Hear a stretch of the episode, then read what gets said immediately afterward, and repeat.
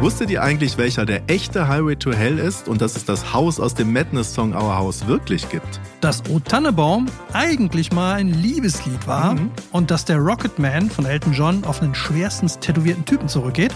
Habt ihr euch jemals gefragt, wie eure Lieblingslieder wirklich entstanden sind und welche Geschichten hinter den Songs stecken? Dann seid ihr bei unserem Podcast Wusste ich nicht genau richtig. Wir sind Musikwissenschaftler, Musikfans Sounddesigner. und Musikjournalist. Und wir bringen euch in 30 unterhaltsamen Minuten alle zwei Wochen die Geschichten hinter den Songs näher. Hm, dazu gibt's noch jede Menge Fun Facts, Wissen to go und Anekdoten aus unserem Leben. Und das Beste zum Schluss, wir singen auch. Oh. Ab sofort auf der Podcast-Plattform eures Vertrauens. Oder auf Vinyl. Was? Ja, leider nicht, aber wäre schon schön, oder?